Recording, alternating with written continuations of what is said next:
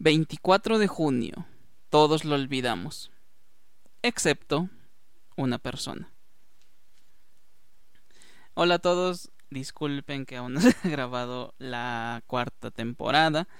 Estamos trabajando porque queremos que salga muy bonita y al menos los ensayos, porque ya es una forma un poquito diferente. No están saliendo tan padres, entonces próximamente estaremos saliendo, pero no los queremos dejar sin contenido, de modo que aquí les traemos otra ronda de historias ADN viajero, esperando que las disfruten, que les interese y aunque no aprendan nada, se diviertan junto con nosotros. El 24 de junio del 2007 sucedió una de las cosas más tristes, devastadoras y atroces narradas dentro de una dentro de un noticiero. Pero antes de llegar a ese día, tenemos que hablar de todo el trasfondo de lo que sucedió para que llegáramos hasta ese día. Y vamos a empezar con la nota más alta. El 14 de marzo del 2004 sucedió uno de los eventos históricos deportivos más grandiosos.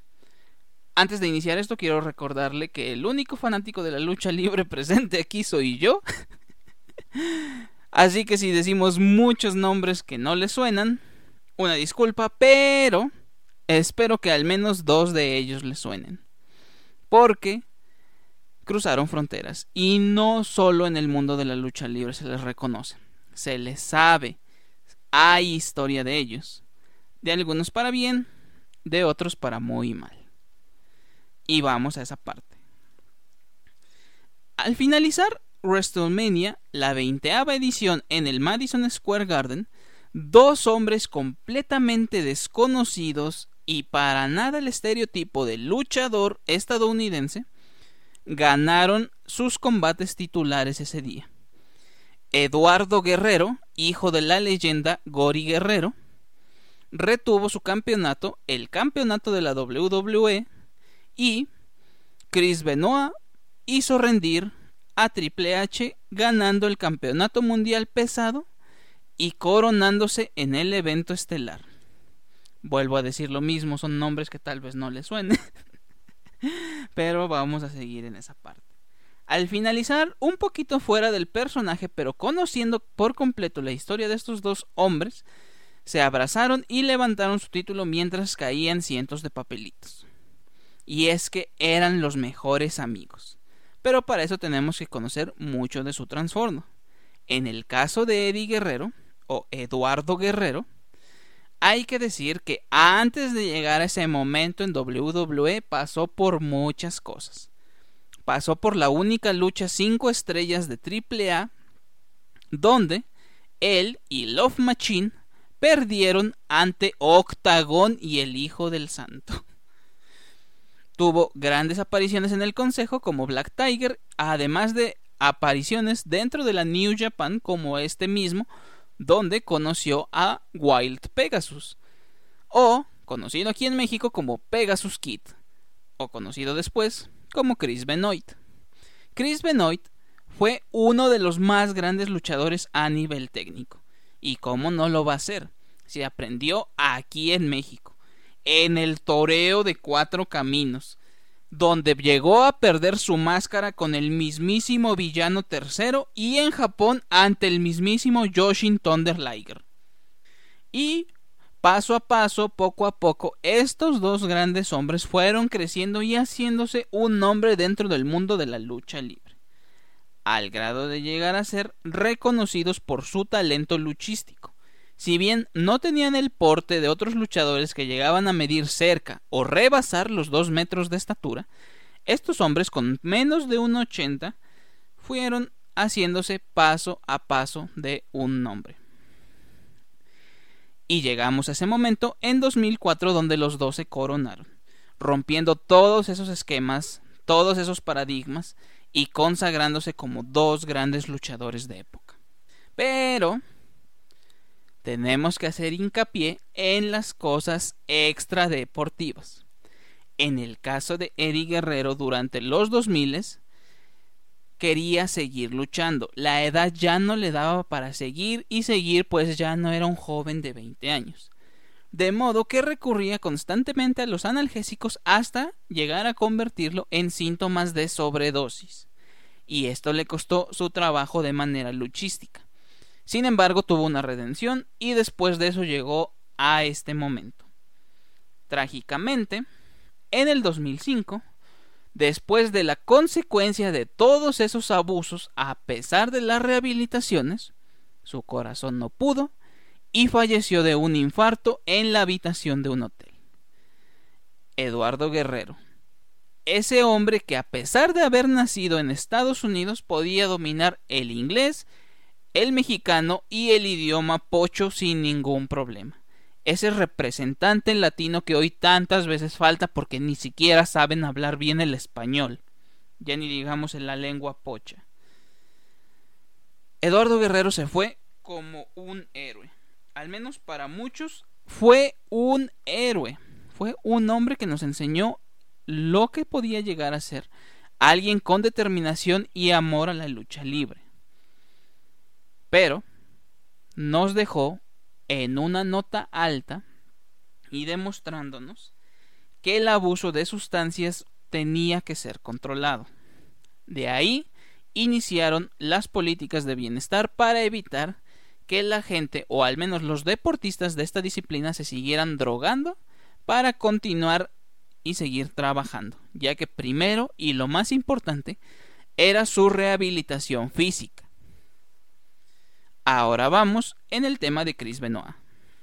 Chris, en el año de 1999, luego de muchos años en la WCW, Kevin Sullivan le dio la oportunidad de trabajar al lado de su esposa, Nancy Sullivan. Esta historia donde Nancy era su manager y poco a poco se iban a ir enamorando. Nadie sabe que esa historia se fue traspasando a la vida real. Y, después de descubrir que Nancy sufría maltratos por parte de su esposo, se casaron, huyeron y tuvieron un hijo al que llamaron Daniel. Este se convirtió en el segundo matrimonio de Chris Benoit. Hay que subrayar esta última parte. Chris Benoit ya se había casado anteriormente, pero, cosas de la vida, se divorció e inició su vida soñada junto a Nancy y Daniel. Podemos encontrar cientos de fotos en internet de estas tres personas siendo extremadamente felices. Podemos ver una imagen de Daniel cargando el campeonato de su padre mientras su padre lo abraza y lo besa. Y como ya lo dijimos, las políticas de bienestar eran para cuidar la salud física de los luchadores. Pero, en ese entonces, en 2005, poco se iba a tratar la salud emocional. Y nadie se dio cuenta que la muerte de su mejor amigo le afectó de una manera brutal a Chris Benoit. Este hombre comenzó a perder la sonrisa. Se veía callado, triste, solitario, comenzó a comportarse como nunca antes se había comportado. Llegó a espantar a su esposa y a preocupar a sus cercanos de las nuevas formas que se comportaba. Y así pasamos casi dos años hasta que llegamos a la trágica historia del 24 de junio. Hoy en día nadie, y lo decimos correctamente, nadie se atreve a hablar de Chris Benoit está censurado en todo el mundo. La WWE nunca se atrevió a pronunciar una sola palabra sobre este hombre. Después de descubrir lo que había sucedido ese día, no se atrevió a descubrir. Obviamente no voy a hablar sobre lo que sucedió ese día. Tienes que saberlo. Es de las historias más tristes que sucedió en el deporte.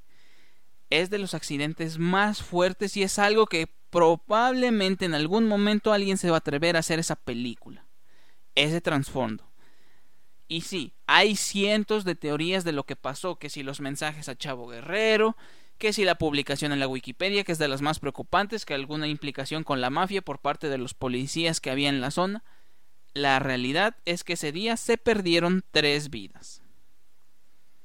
Y, hasta cierto punto, el ocultarlo y el enterrarlo dentro de la historia de la WWE y de cualquier compañía de lucha libre tenía el mayor de los sentidos. Nadie nadie estaba dispuesto a reconocer a este tipo de personas. Se entiende. Se comprende esa situación. Si bien Chris Benoit, y lo volvemos a decir, es uno de los mejores luchadores que pasó en esa época, no merece el reconocimiento. Merece un recuerdo. Hay que saber que estuvo en todos esos momentos. Hay que saber que ganó el Royal Rumble del 2004 haciendo un récord. La permanencia más larga hasta ese momento.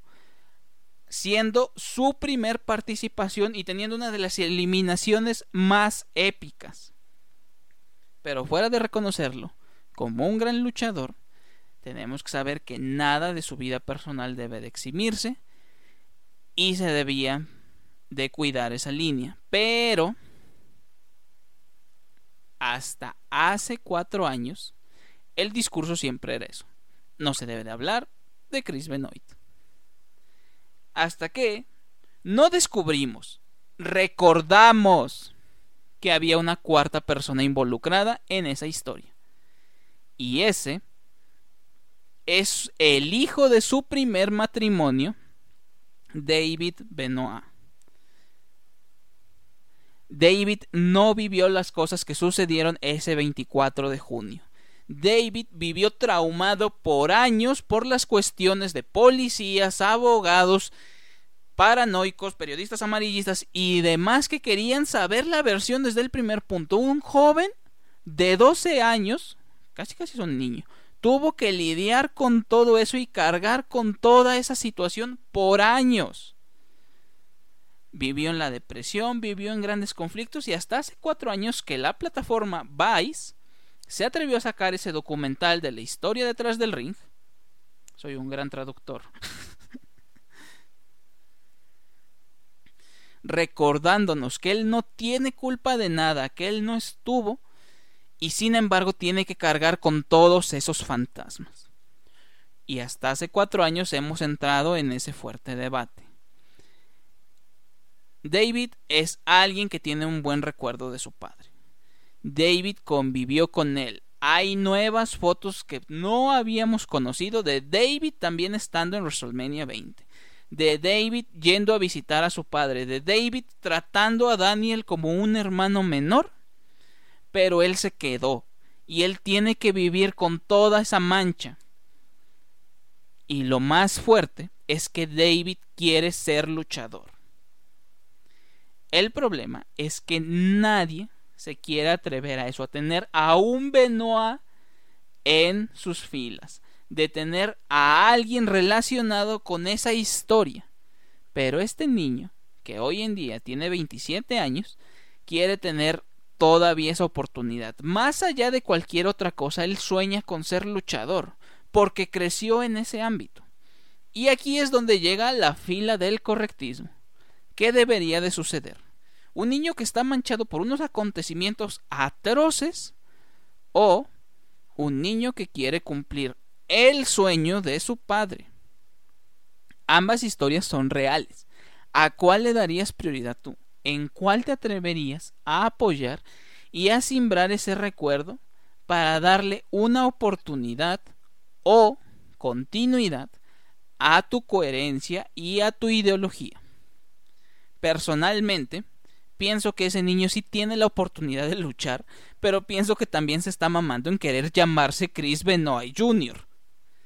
Tiene que tener la posibilidad, porque a final de cuenta él no fue el culpable de nada. Por el contrario, él es el más traumado de todos. Y por 12 años nos hicimos pendejos de no querer recordar esa situación y de querer enterrarla en lo más posible cuando era el único solitario. Y por eso hay un héroe al que todos debemos aspirar llamado Chris Jericho, que fue el único que estuvo esos 12 años presente apoyando a este joven dándole la posibilidad de poder contar esa historia, de poder sacar todas esas culpas, de reencontrarse con la hermana de la difunta de su esposo, Nancy Benoit, y de poder tener la oportunidad de pisar una arena sin el miedo y sin, y sin el temor de ser acosado ante la situación tan triste que se vivió hace ya 15 años. Recientemente, David se presentó en una función de AEW donde se le vio en cámara, se le vio abrazar a un luchador que tal vez conoces llamado CM Punk y próximamente tienen un evento en Wembley. Así que si en ese momento o si te llegan a llegar notificaciones de Twitter o si ves en Twitter tendencia a Chris Benoit después de 16 años, aquí tienes todo el contexto para poder sacar una gran historia de 15 minutos sobre quién fue ese hombre y no necesites ir a ver a los youtubers genéricos que te quieren explicar un tema de moda. Y aunque no lo creas, o aunque te sorprenda que esta historia no tenga nada que ver con México, tienes que recordar que la persona que estuvo al lado de estos hombres, dentro de toda esa historia, y que es uno de los grandes factores es hijo de una de las más grandes leyendas mexicanas, Eddie Eduardo Guerrero.